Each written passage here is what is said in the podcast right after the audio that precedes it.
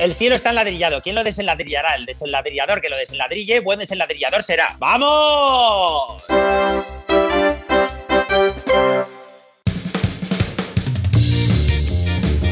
Comenzamos con un francés, hola Philippe. Hola Paco, bonjour Paco. Y una riojana, hola Bea. Hola Paco. Y un malagueño, un eh, servidor a los que no se nos traba la lengua y conversamos con personajes eh, muy top para presentaros su cara más divertida. Hoy tenemos el enorme placer de contar con Gema Hassen Bey como invitada de lujo. Hola Gema, ¿cómo estás? Hola Paco, Beatriz. ¿Ça va Philippe? Hola. Que, que, sí, sí, podemos seguir en francés y así estos no se enteran, ¿no? Bien, sí. Ah, d'accord. Si, si tu veux... Ah, Be- Beatriz aussi parle français. Entonces al final todos van a hablar francés y terminamos haciendo un podcast en francés si queréis. ¿eh? No, yo no, No, tengo ningún problema.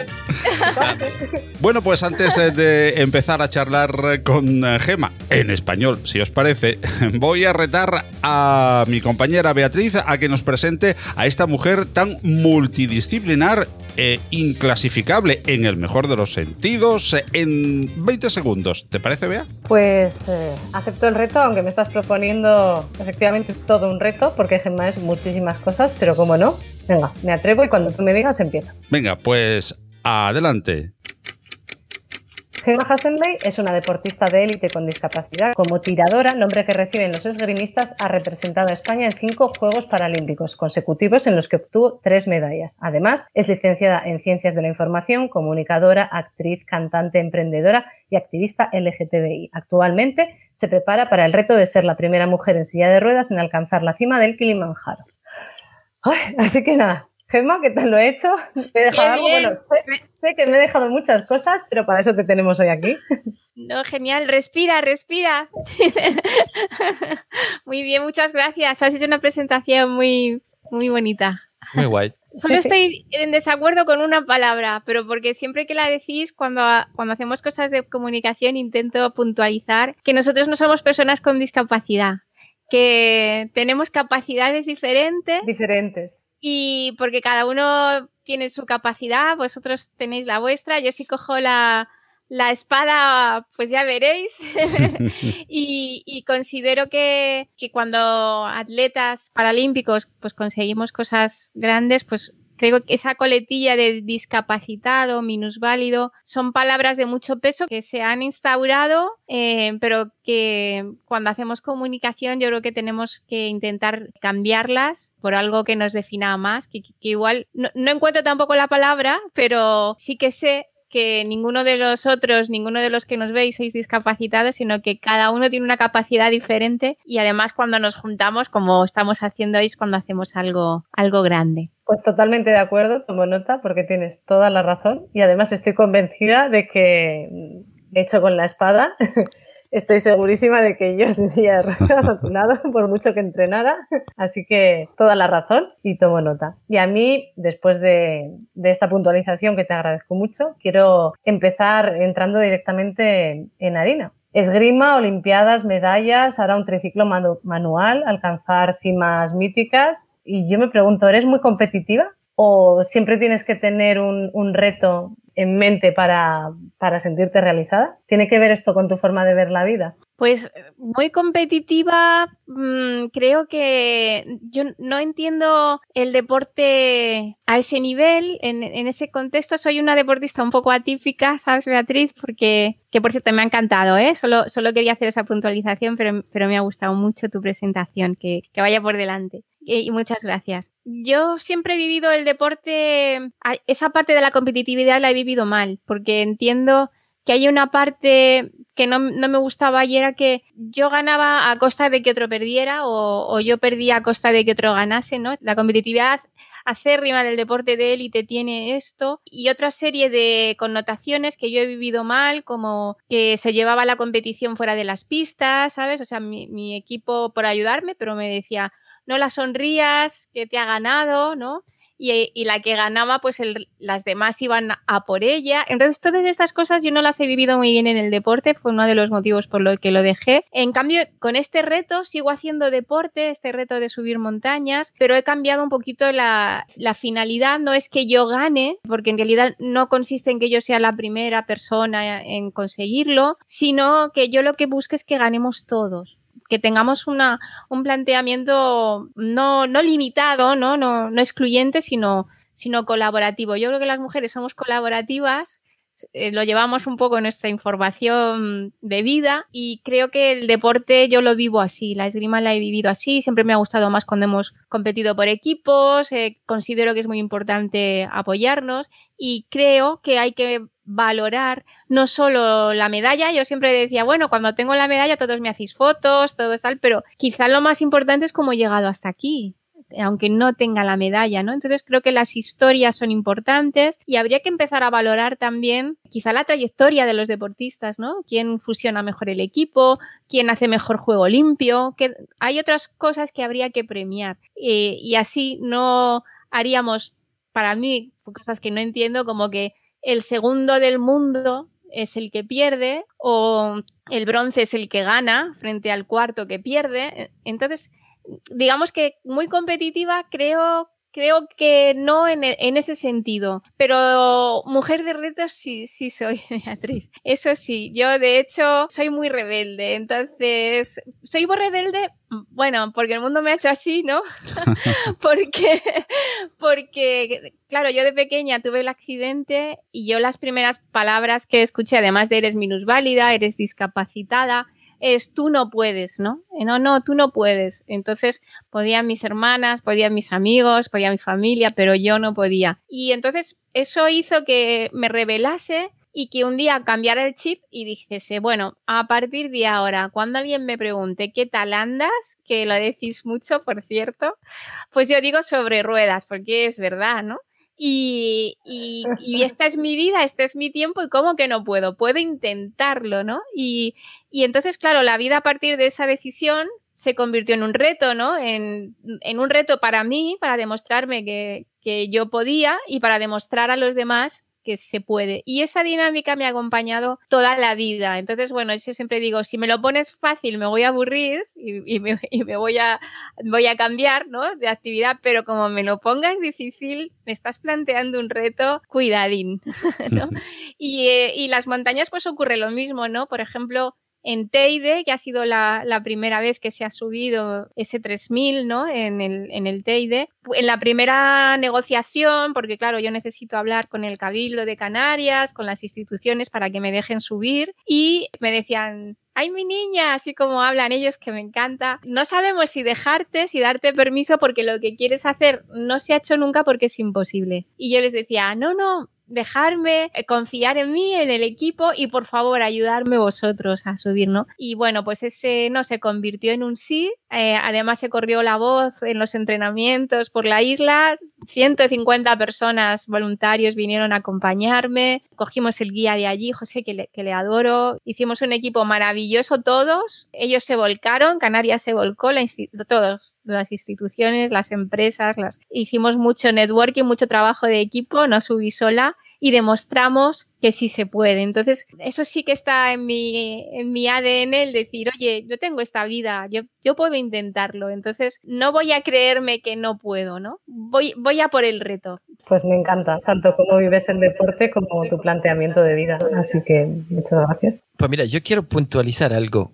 Eh, has dicho que las mujeres sois colaborativas, y lo has dicho así. Los hombres también, quiero decir que Aquí me, yo me, no, pero es verdad, es que al final yo creo que, que, que lo somos tanto como, como vosotras. Era por, por también lo, lo de antes. Pero es verdad que, que, que me, ha, me, ha, llamado la atención que dijises que las mujeres sois, bueno, lo, los humanos en general, yo creo que, que somos, eh, somos colaborativos y, y, yo creo que es algo muy importante, ¿no? De, del ser humano. Esta col colaboración y, y, y, lo que comentabas tú, ¿no? Eh, pues que, que el reto inicialmente del Teide, pues eh, lo veían un poco raro y luego pues eh, te viste con 150 personas personas acompañándote. Esto es flipante, es fascinante, ¿no? Esta, esta parte. Perdona, quería puntualizar. Tengo que decirte que la gente que hace montaña es colaborativa, es otra forma. Y, y, la gente y los deportistas somos competitivos. Y en el deporte todavía hay mucho sesgo masculino y mucha competición. Y, y te lo digo porque lo he vivido. Ojalá Vale. Ojalá hubiera sido de otra forma. Pero estoy de acuerdo contigo que es una generalidad y, y hay también los hombres sois colaborativos, pero hay entornos donde, donde todavía pesa esto, porque por el hábito, yo creo que por Sí. el- porque ha sido así siempre y a mí me gustaría que en el deporte cambiaran algunas, algunas cosas porque creo que, que cambian para ganar, ¿no? Eh, Mm. eh, Pero el, el hecho de llevarte el trofeo, la medalla, prima mucho y bueno, yo creo que, que en el deporte y en la vida tenemos que aprender a ganar y tenemos que aprender a, a perder porque nunca pierdes, siempre, siempre adquieres experiencia y si supiéramos perder más ganaríamos siempre porque de, de perder hay un montón de enseñanzas, por lo menos en mi trayectoria deportiva. Ha sido tan importante cuando he ganado como cuando he perdido. Entonces, esta competición de ir siempre por la medalla, de ganar, so- son las cosas que yo no he vivido bien en el deporte y creo porque que ha, influido mi, visión de la vida, mi experiencia y, creo que mi feminidad, que también está ahí. Es un rasgo femenino que, también pueden tener los hombres, pero que, oye, es algo que, que es muy común en las mujeres porque Sí, siempre hemos sí, sí. cuidado de los demás. Bueno, a ver, yo ha sido nuestro tengo, rol, yo también tengo un lado femenino, ¿eh? No me lo quites, no me lo quites. Allí. seguro. Sí, sí, sí, no, lo te- no, tiene- no tienes que rascar mucho para encontrarlo, ¿eh? Así que no, no te preocupes. Eh, bueno, hola Gema, pues, eh, bueno, hola Gema es lo que tocaba decir, pero ya no toca hola, porque, porque ya, ya he hablado mucho, ¿no? Tú y yo somos viejos amigos o no. Eh, la verdad que no. Eh, nos conocimos hace muy poquito tiempo, eh, pero bueno, eso lo contaremos más, eh, más adelante. Y la verdad que eh, me pareces eh, una mujer fascinante y sobre todo, pues como pues has comentado antes, tu faceta como deportista. Y pues en este caso me gustaría saber qué ha supuesto el deporte en tu vida. Y también he leído que con pues tan solo cuatro años te aficionaste al deporte en el Hospital Parapléjicos de Toledo. Queríamos saber si te ayudó el deporte a salir adelante tras eh, el accidente que te dejó en, en silla de ruedas. Sí, Philip, totalmente. El deporte para mí ha sido una forma de entender la vida y yo tuve el accidente de pequeña, entonces mi vida giró muy pequeña, que bueno, que mi vida no era igual, que yo ya, pues yo pasé mucho tiempo en ese hospital. Cuando digo pasé mucho tiempo es que pasaba años. Salí un poco del entorno familiar, de mi, de mi madre, de mi padre, y me encontré con un montón de madres que eran todas las enfermeras. Las... Todo esto te marca, ¿sabes? Y luego, pues, muy pronto me di cuenta de que había otro, otra gente en mi situación, ¿no? Yo me, me acuerdo que cuando salía los fines de semana y me iba a casa y volvía el domingo, pues me ponía a llorar, ¿no? Porque no quería volver y quería estar con mi familia. Bueno, cosas, los de peques, ¿no? Lo normal. Yo lloraba como una magdalena, ¿no? Hasta que llegó un día una enfermera y me dijo, oye, no llores, que no dejas dormir a tu compañero. Y entonces, claro, fue como, ostras, es verdad, me estoy aquí quejando y, ¿sabes? Y yo por lo menos me he ido, ¿no? Entonces, a partir de ese día, yo seguía llorando, pero lloro en silencio, ¿no? O sea, quiere decir de que hay, hay situaciones que te marcan, ¿no? En, en la vida. Y allí ocurrió algo también fundamental y es que mi fisioterapeuta, que yo siempre digo que ha sido mi primera coach deportiva, era muy dura y me planteaba retos, ¿no? Entonces ella, por ejemplo, me hacía subir las espalderas a pulso con los brazos, me ayudaba, me enseñaba a caer desde un plano inclinado al suelo para que si tuviera alguna caída supiera, mi, mi, cuerpo tuviera ese recuerdo y no, no me hiciera daño, me hacía subir todas las rampas del hospital, los tres, cuatro pisos y había como, no sé si 30 rampas y me hacía subirlas. Y tenía una filosofía de, esto es lo que te ha pasado, es duro, sí, es así, esto es lo que a ti ha tocado, pero si tú utilizas bien tus recursos, puedes hacer muchas cosas. Y eso fue la semilla para hacerme deportista, porque luego cuando yo encontré el deporte, eh, ya sabéis que los deportistas pues somos muy sacrificados, eh, muy disciplinados, para mí fue una transición natural, ¿no?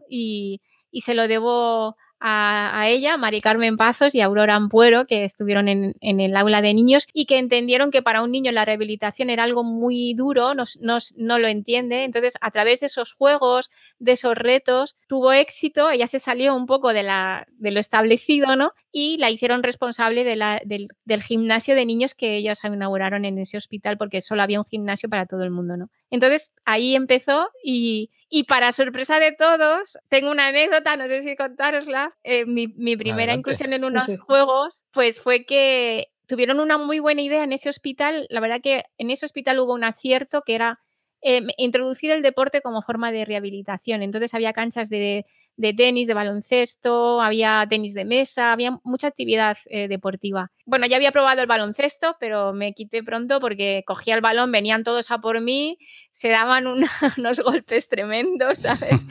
Y yo creo que por eso luego me pasa la esgrima, porque digo, bueno, si vienen tengo una espada, ¿sabes? Ya me puedo ir defender. La verdad que en el baloncesto yo era muy mala, tengo que decirlo. Pero una vez hicieron un campeonato de España de tenis de mesa y dijeron, bueno, pues lo celebramos el Campeonato de España en el hospital, invitamos a la gente del hospital a que participe, así eh, ven un poco la dinámica y les animamos y los campeones eh, luego se iban a, se fueron a, un campeonato internacional porque les daba acceso a los Juegos Paralímpicos de, la época, ¿no? Y entonces me dijeron, oye, ¿quieres? Y yo dije, bueno, vale. Me hice llevar la, mesa de, tenis de mesa al aula de niños, a un sitio que había recreativo, y corrí la voz en el hospital de cualquiera que estuviera aburrido, porque en el hospital pasas mucho tiempo aburrido, ¿no?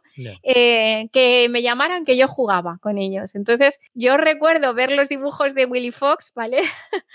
y la gente llegaba a mi habitación, oye, tú eres la niña del ping-pong? Sí, sí, soy yo. ¿Y es jugar? Venga, vale, vamos. Entonces yo jugaba con todo el mundo que me llamaba y me empecé a dar cuenta de que si lanzaba la pelota con un efecto especial y daba en el borde de la mesa, no lo paraban. Y eso me contaba. Si le daba con un efecto y pasaba la red y me volvía la pelota, tampoco le daban. Entonces yo empecé a especializarme en eso porque me parecía, de la otra manera me ganaban, pero con eso no. Y entonces eh, me especialicé en eso y, cuando se celebró el campeonato, para sorpresa de todo el mundo, pues yo gané. Bueno, fue, fue, una sorpresa para mí, fue muy bonito porque mi padre me vio, fue la primera vez que me vio competir y mi familia, eso fue un acontecimiento. Y luego también me enfadé porque, claro, a los que ganaban decían que se los llevaban fuera para vivir los juegos, ¿no? Y obviamente a mí no me llevaron porque yo era un mico y eso se salió de, las, de lo que tenían pensado y no me podían llevar. Y yo ahí ya pregunté, pero esto de los Paralímpicos, ¿qué es? ¿no? Y entonces, bueno, la verdad que cuando en, en Barcelona, para los Juegos de Barcelona, hubo la oportunidad, pues yo ya no la dejé escapar. Mi hermano ganó un concurso, por aquel entonces, en el 92 tenía 10 años, ganó un concurso, no me acuerdo, no sé si era de nocilla, era de dibujo. Y fue uno de los niños que llevó la antorcha en Barcelona un tramo. Qué bonito, Beatriz, qué bonito. Hola, Gema. Mis compañeros son unos maleducados y aún no nos han presentado. Soy Maricielo, la creadora y el alma de este podcast. Me gustaría hacerte una pregunta. ¿Las máquinas y aparatos te ayudan en tu día a día como tu silla de ruedas o el triciclo manual? ¿Qué tal te llevas con la tecnología? ¡Wow! Hola, Maricielo, Maricielo, ¿verdad?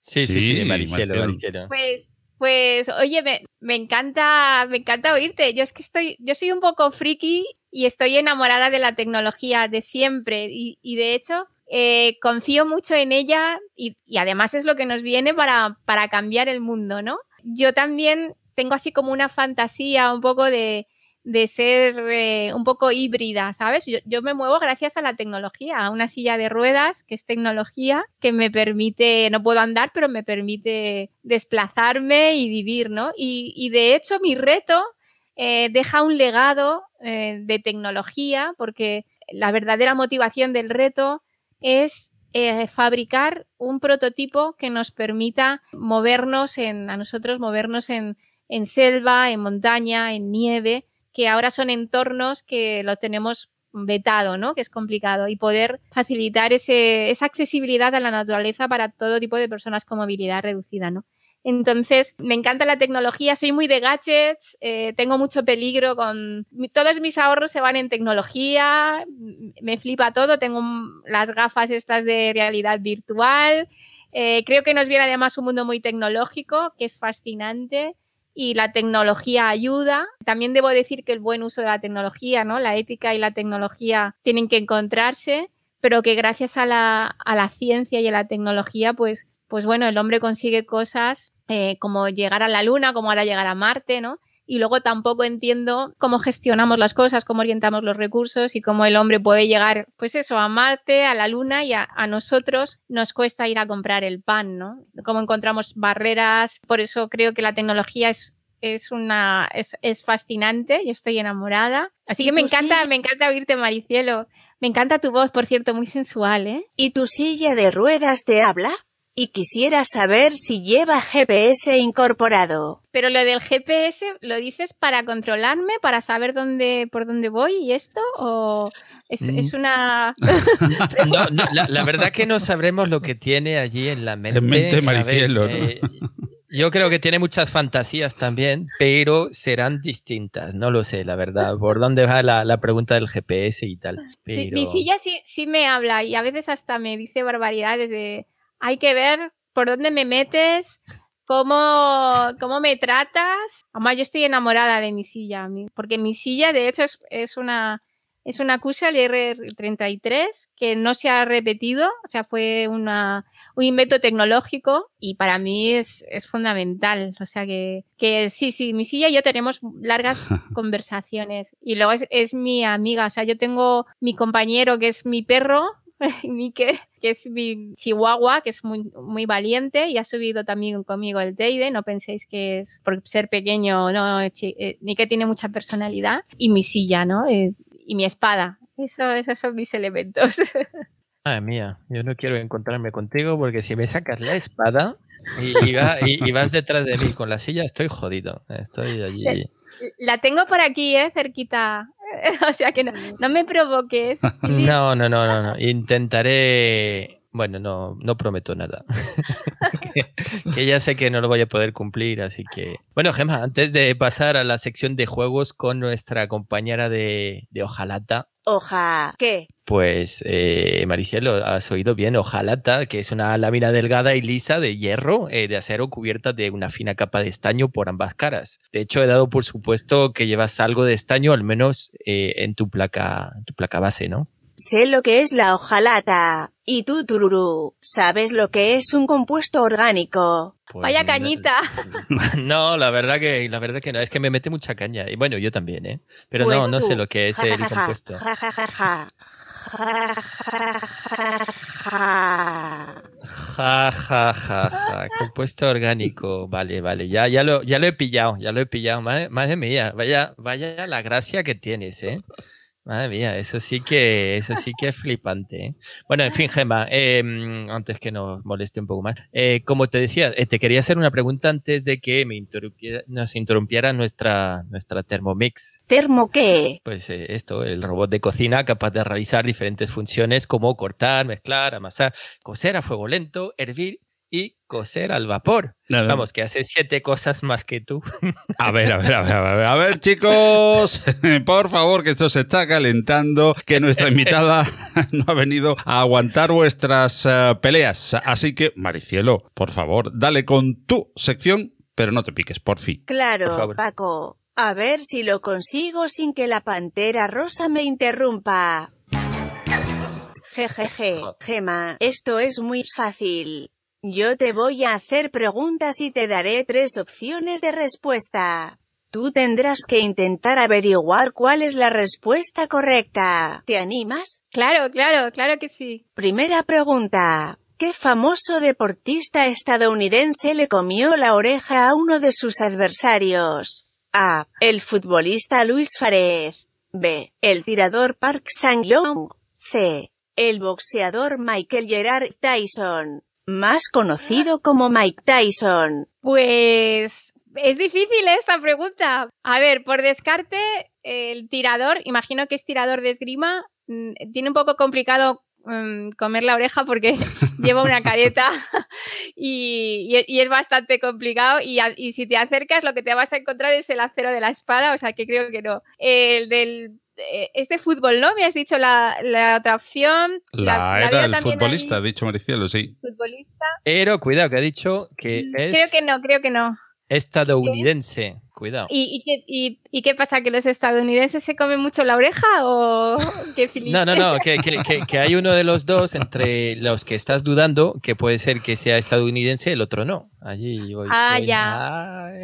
Ah, tienes razón ahí. Oye, pues ahora a siempre, sie- estudiar. siempre, siempre hay matices allí que, que ayudan a. Ha dado una pista ella. Pues oye, ahora, ahora me haces dudar, porque yo iba a decir el del boxeo, por esto del contacto y tal, y a lo mejor le comió o le, o le pegó un bocado. Imagínate que está el hombre ahí muy entregado. Yo, yo me quedo con el, con el boxeador, aunque, aunque igual tienes razón, Filipe, pero voy a decir el boxeador.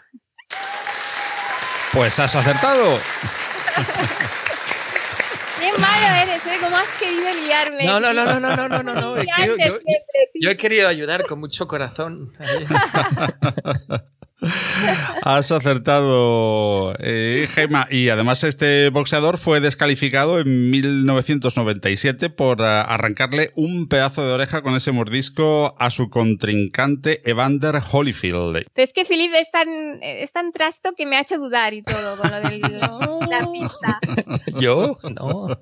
Gema, ¿a ti te han hecho juego sucio alguna vez en esgrima? ¿Cuáles son las agresiones más habituales en ese deporte? No, la verdad que es un deporte que no hay, no, no ocurre nada de esto. Eh, se mira muchísimo. Yo creo que todos los deportes de contacto, igual que el judo o la esgrima es un deporte de honor, además. O sea, eh, te enseñan lo que es el juego limpio, eso de lo que, de lo mejor que me han legado mis maestros de esgrima. No ha sido solo un deporte, sino ha sido historia y el honor y todo eso está muy relacionado. Y cuando empezamos un asalto, los tiradores de esgrima nos hacemos un saludo al contrincante, al árbitro, al público y cuando terminamos el asalto nos damos la mano siempre. Y recuerdo además en una competición internacional, fíjate, un, gesto que tuvo un tirador, un gesto que puedes comprenderlo porque eh, perdió, estaba enfadado y tuvo el gesto de quitarse la careta y tirarla con fuerza al suelo. Un deportista paralímpico y el árbitro llegó, le puso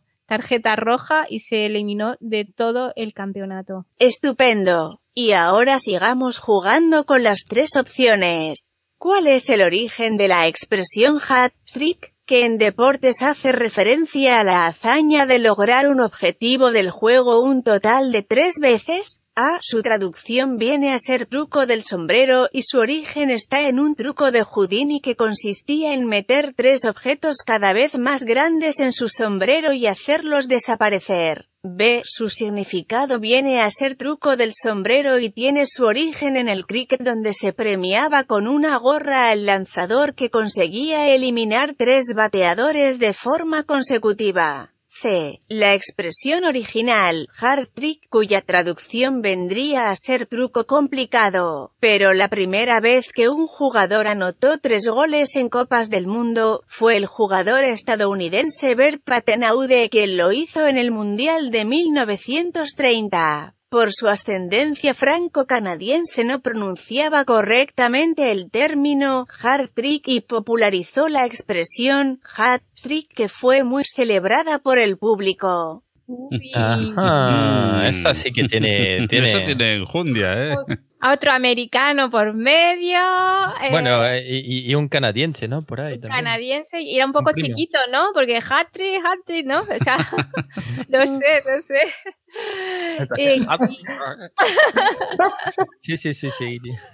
no sé, no sé, me habéis puesto complicado. Es que realmente, la verdad que lo del cricket me, me llama mucho, aunque lo otro está como muy documentado. Lo del fútbol está muy documentado. Está difícil, está difícil el tema, ¿eh? Pero me voy a ir al cricket, ¿eh? Me voy a ir al, al cricket.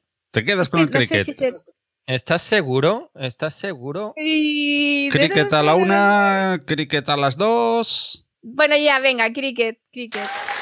Bien. Ha sido la respuesta correcta, Gema. Qué Fíjate. bien, qué bien. Fíjate que, la, que, que es verdad, es verdad que la, que la, que la C hace dudar, porque como tú bien dices, pues eh, tiene tanta, tanta documentación, ¿verdad? Que dices, madre mía, por ahí, por ahí van a ir los tiros. Sí, sí, Paco. Lo- que me ha hecho dudar es lo del chiquito. El, el- el que todo fuera por, por decirlo así me, me ha hecho un poco dudar. Pero estaba, estaba difícil, es verdad. Oh, me, lo pon- me ponéis retos, ¿eh, chicos? Me ponéis retos. A ver, Lie, ¿no, no dijiste que te gustaban los retos? Pues aquí no te aburras. to- que estoy toma, disfrutando. toma retos y aquí llegan más. Bueno, y el tercer juego es muy divertido. Te vamos a poner 7 segundos de dos canciones y a ver si adivinas de qué canción se trata. Empezamos por la primera.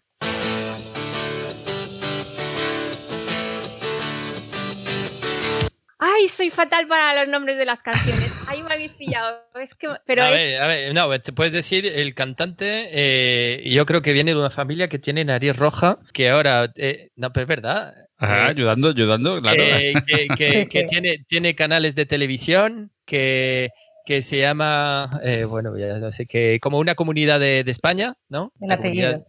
eh, sí, el apellido. Yo soy francés y lo conozco. Eh, mira, eh, Botín se llamaba así el nombre, el nombre de la persona, el, el que montó el Santander, era eh, Sí. este Botín, ¿no? A ver, es por, es por buscar pistas allí. El, no, nada, nada, yo aquí ya, ya nada, no puedo. Vaya, Pasa otra vez los siete segundos si puedes. No Venga, si vamos, posible. vamos, Maricielo, por favor. Siete segundos de nuevo.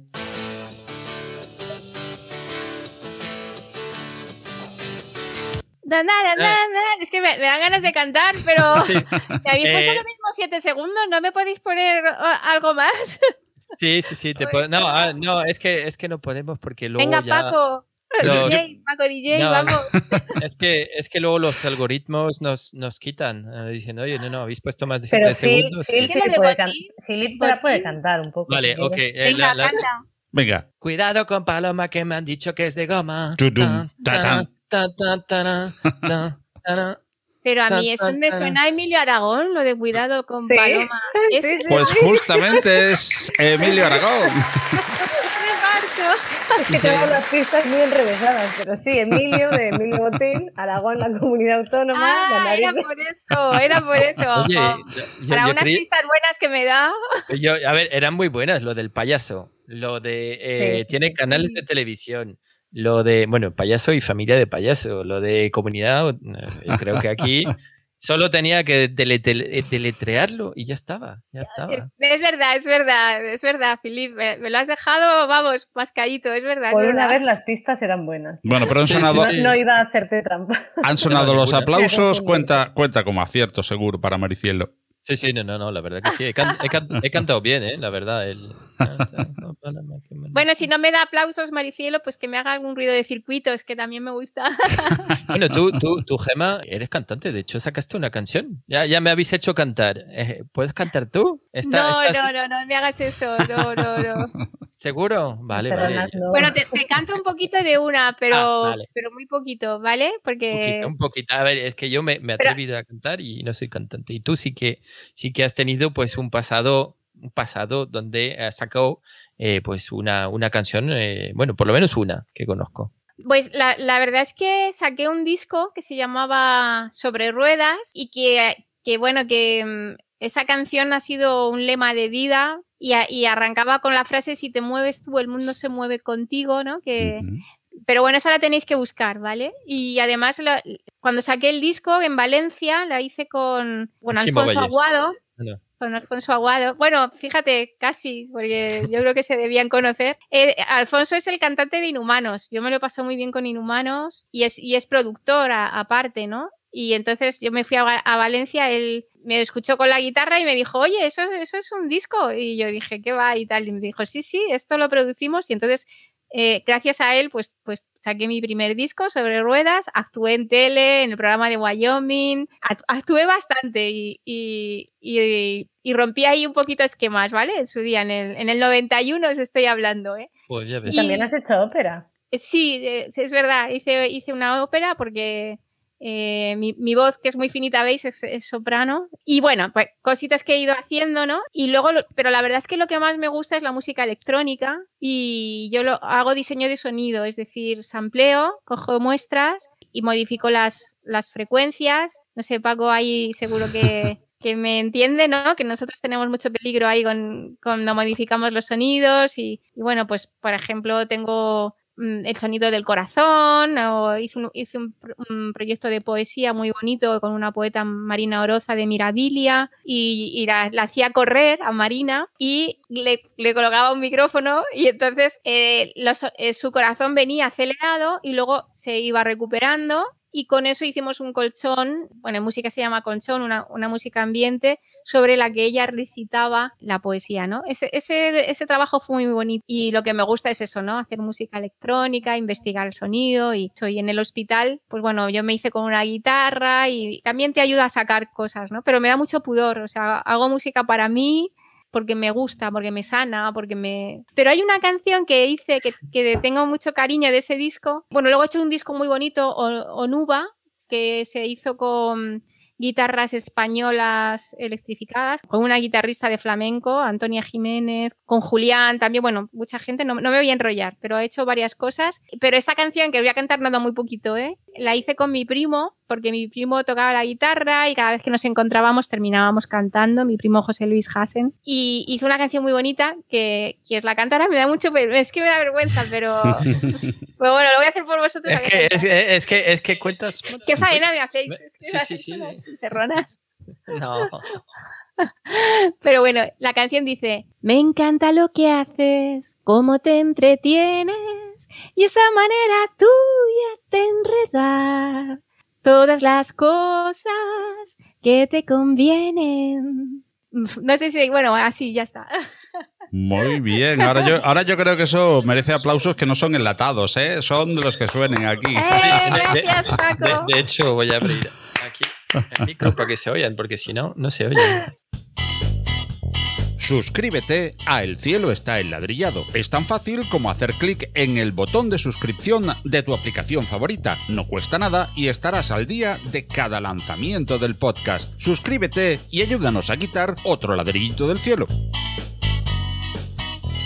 Bueno, Gemma, pues dejando un poco de lado tus logros deportivos, que te confieso que me parecen impresionantes y me fascinan, sobre todo por la, dedicación y el esfuerzo que requiere y la constancia del deporte. Y por eso mismo me sorprende todas las demás cosas que has hecho. Y una de las que más me ha llamado la atención es tu faceta de, de actriz. ¿Cómo nació esa vocación en ti? La verdad es que yo siempre digo que soy la suma de tres cosas. Del deporte, que ha sido un estilo de vida y me ha aportado valores y esos valores son extrapolables, como los vasos comunicantes, ¿sabes? Es la esencia y, y, sirven donde lo coloques, por eso puedes luego dedicarte a otras cosas. La solidaridad, porque al tener el accidente he sido una persona que ha recibido mucho de los demás y que también quiero dar mucho siempre a los demás. La solidaridad bien entendida, porque también luego está otro tipo de solidaridad que no ayuda tanto y la comunicación, que ha sido mi carrera, es lo que yo he estudiado y en lo que profesionalmente he trabajado, ¿no? Y en el mundo de la comunicación, Beatriz, es muy amplio y tú puedes comunicar como estamos haciendo nosotros a través de, de este programa, de este cielo enladrillado, no sé quién lo desenladrillará.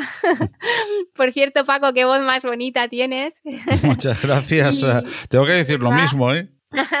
y, bueno, pues la interpretación, yo es que en realidad fue lo primero que desarrollé, luego llegó el deporte eh, a nivel de alta competición y ya me exigió mucho, mucho esfuerzo, mucho sacrificio y, y fui dejando aparcadas las otras facetas, pero hacía muchas cosas de interpretación, cursos. Lo que pasa es que la interpretación en España, ser actriz en silla y trabajar eh, sigue siendo todavía muy difícil, ¿sabes, Beatriz? Entonces me daba también un poquito de coraje cuando preparas a un actor para estar en silla y no potencias a un actor en silla para defender un papel, porque creo que, que, si hubiera más actores en silla en los programas y se normalizase más, o presentadores, o normalizaríamos más lo que, lo que es nuestro día a día, ¿no? Y, se hace puntual y entonces, bueno, ha sido muy difícil y a día de hoy sigue siendo complicado, ¿no? Con, con, aunque tengas formación, pues ha sido, ha sido lo más difícil a nivel profesional.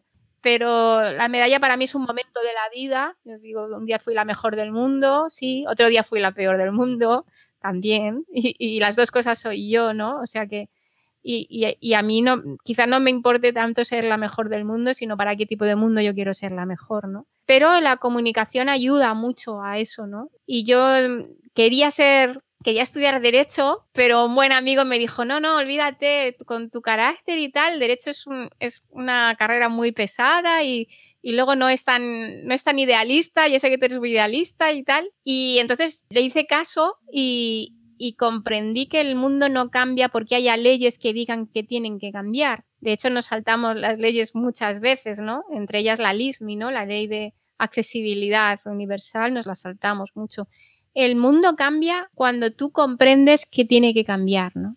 Entonces, si, si yo os cuento mi historia o las dificultades que tengo para moverme en, una ciudad como Madrid, ¿no? Que a veces me dicen, ¿por qué te vas al Kilimanjaro y tal, ¿no? ¿O por qué la montaña y tal? Y yo digo, bueno, si es que nosotros vivimos un Kilimanjaro cada día desde que salimos con nuestra silla de ruedas desde nuestra casa para llegar a cualquier sitio, ¿no? Entonces, la comunicación, el que la gente lo entienda, es lo que cambia el mundo, ¿no? Pues en la interpretación, en la música, en la radio, en la televisión, en una conferencia, no sé, hay, tantas maneras de comunicar, ¿verdad? Bueno, pues solo te puedo decir que, que, estás muy bien hecha porque comunicas de maravilla, que me uno a tu reivindicación, por así decir, porque es cierto que a veces como que le damos mucho mérito, alabamos mucho a un actor porque, como dices, pues se prepara durante un mes o dos meses para ir en una silla de ruedas sin, sin necesitarlo y realmente no nos paramos a pensar que seguramente hay, hay, gente en silla de ruedas que quiere ser actor y que son grandísimos actores. Así que totalmente de claro, Pero, pero bueno,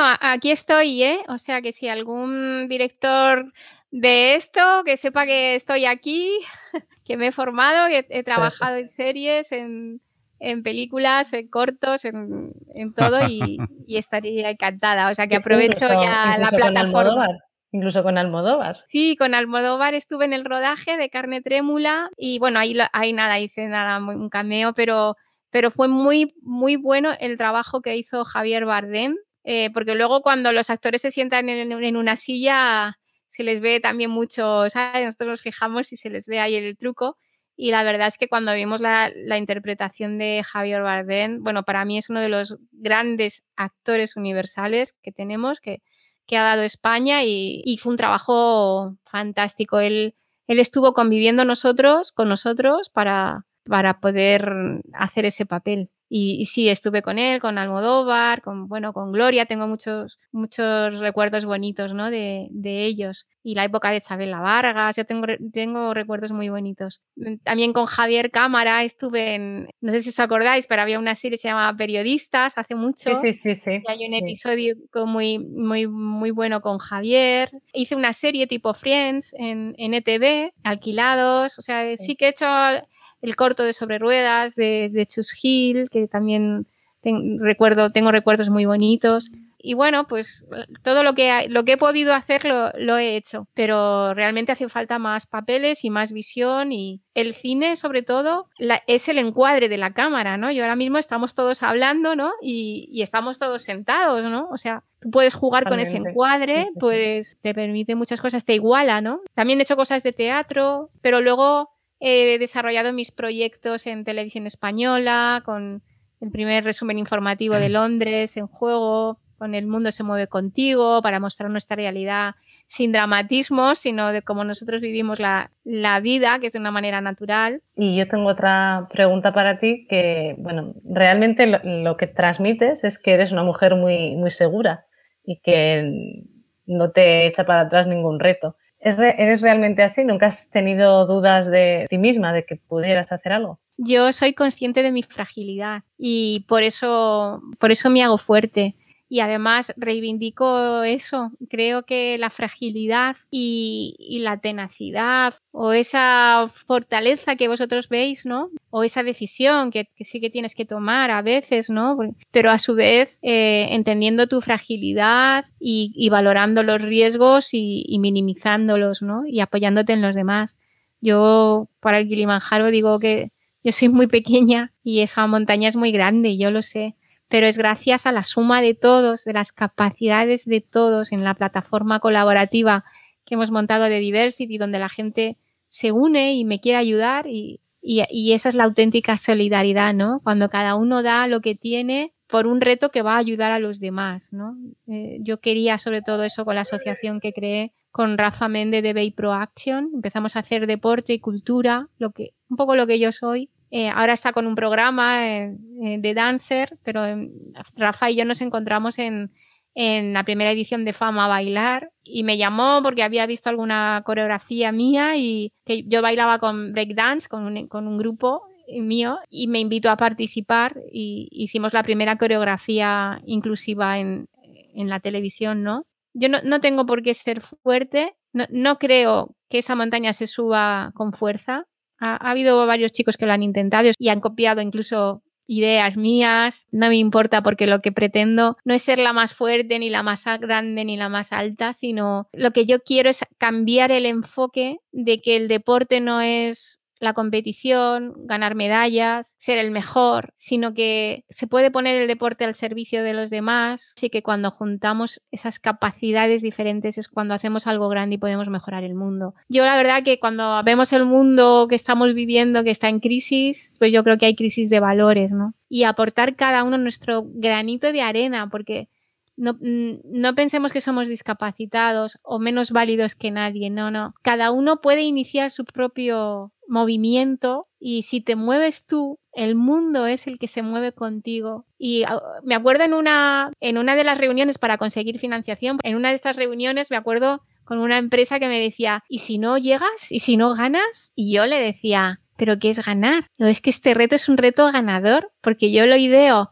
en la cama de un hospital cuando no tengo ni fuerza física, ni dinero, ni nada. Yo hice el programa de televisión española y luego tuve una quemadura de segundo grado con un injerto, tuve que estar varios meses encamada. Cuando el cuerpo no se mueve, la mente vuela y mi mente me, por circunstancias me llevó al Kilimanjaro con el ánimo no de llegar a esa cima, sino de si yo creo esta silla que no existe y me empeño y, le cambio la vida a otra persona en mi situación que está confinada, que no se puede mover, si yo desarrollo esa silla y facilito la movilidad, si ideo una prenda que quite el frío y le quito el frío a millones de personas, el reto me merece la pena, ¿entendéis? Entonces, el fin ya no es que yo consiga o no consiga la cima, el fin es el legado, es, es, lo que vamos consiguiendo, es el camino. Entonces, desde esa cama del hospital a hoy en día, yo no he dejado de ganar. He mm. subido tres cimas, ya hemos desarrollado varios prototipos,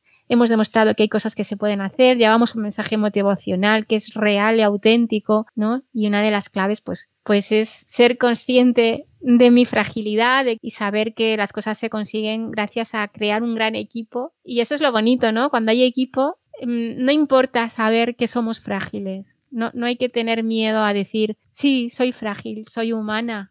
Pues yo te agradezco mucho que hayas confesado esa fragilidad porque da paso perfectísimamente a los dos minutos que tenemos en la sección que se llama Dame dos minutos de Ana Vázquez, que es periodista y experta en comunicación corporativa, que es directora de cuentas en Trescom y responsable de un programa muy interesante de impulso de liderazgo femenino que se llama Yo Jefa. Y hoy nos habla del síndrome del impostor y de cómo afecta especialmente a las mujeres.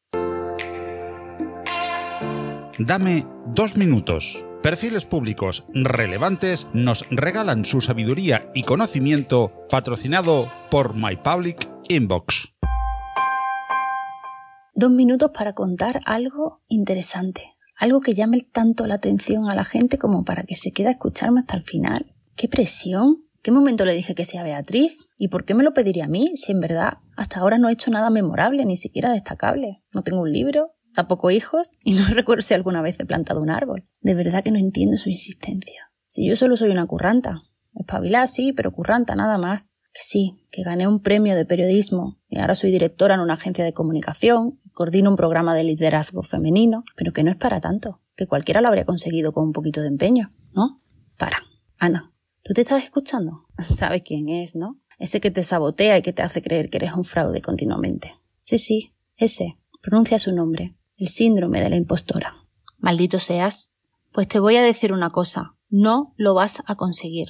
No. Ni conmigo ni con el resto de mujeres que han conseguido llegar a donde querían. Se acabó eso de ir a una reunión y sentirse mal por los correos electrónicos sin responder. Y lo de comer con el tupper encima del ordenador, ni un día más. Lo de no dar mi opinión por creer que no aportará nada, también, fuera. ¿Y recuerdas todos los sobresalientes, matrículas de honor y títulos que he ido sacando a lo largo de estos años? Pues míos son, y mi esfuerzo me costaron.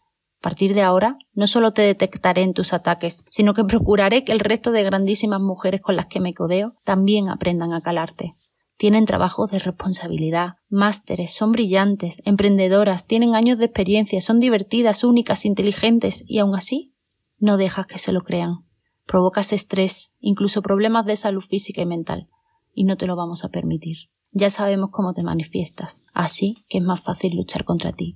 Amigas, a por él. Me encanta, totalmente con ella. ¿eh? Levanto mi espada y lucho con ella. Y por eso, volviendo al principio, no hay que llamar a nadie discapacitado ni minusválido porque son etiquetas que llevan consigo creencias y ayudan a que muchas sobre todo mujeres tengan situaciones pues en las que ellas se colocan un plano por debajo y, y de eso nada, chicas. Nos tenemos que empoderar, apoyar unas en otras y dar siempre un paso adelante. El cielo está enladrillado. ¿Quién lo desenladrillará? El desenladrillador que lo desenladrille, buen desenladrillador será. Bueno, Gema, pues muy a pesar nuestro se nos eh, agota el tiempo que estamos eh, compartiendo con, contigo. Nos lo estamos pasando, la verdad es que muy bien, eh, charlando de, de todo esto. Pero antes de, de, despedirnos, te vamos a proponer algo que ya es tradición también en el, en el cielo, y es un duelo de trabalingüistas. ¿Qué te parece? Madre de Dios. A ver, Pero es... eh, Sí, a ver, pero antes, Paco, me gustaría repasar a nuestro podio de trabalingüistas. Así que si te animas, así también escuchas, Gema, ¿en qué salsa te vamos a comer? Que no sé si se dice así, pero bueno, coge una expresión francesa y la ha traducido. ¿En qué salsa te vamos a comer? Me gusta mucho, ¿eh? ¿Te gusta?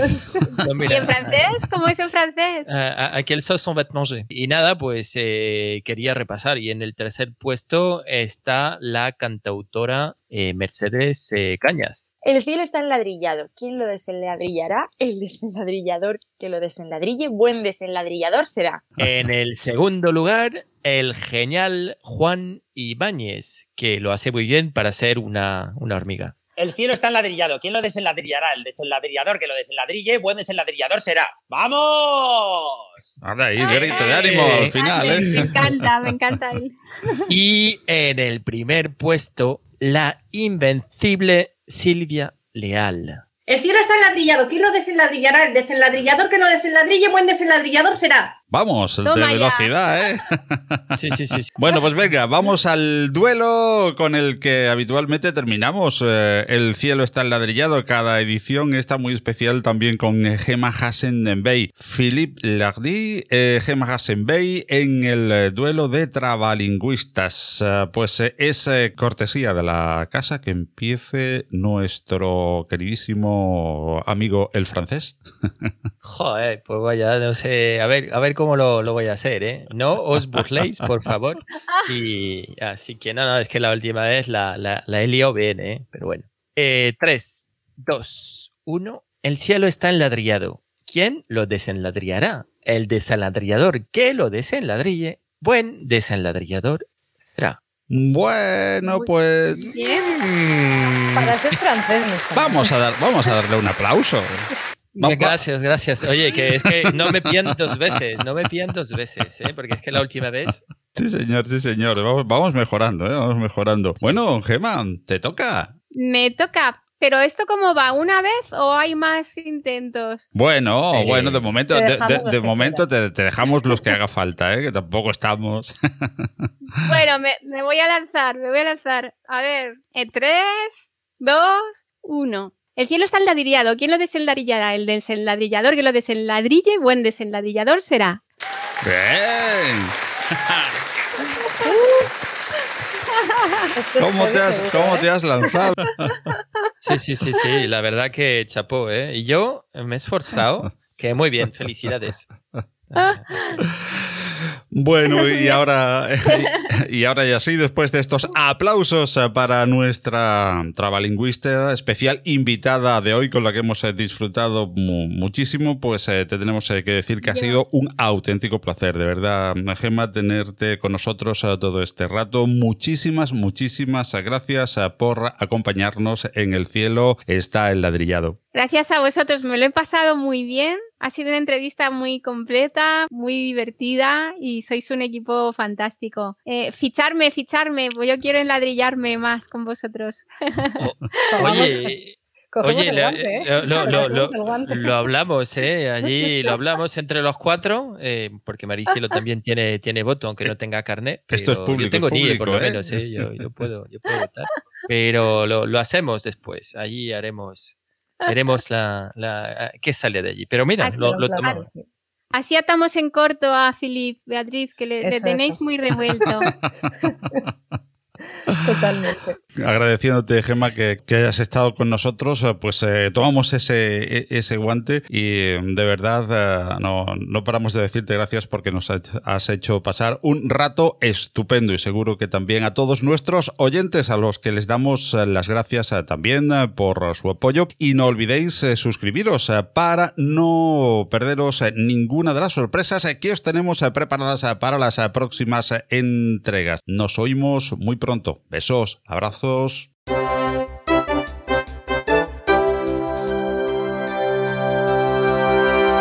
Y el próximo capítulo del cielo está enladrillado será el último de esta nuestra primera temporada. Y para despedirnos contaremos con un invitado de excepción, el hacker Chema Alonso, experto en ciberseguridad, big data, inteligencia artificial, un montón de tecnologías y muchas otras cosas. Y como siempre, trataremos de mostraros su cara más divertida. Así que ya sabéis, amigos celestes, suscribíos y seréis los primeros en enteraros de cuándo emitimos ese último capítulo y de todas las novedades que os tenemos preparadas para esta temporada estival. Un abrazo.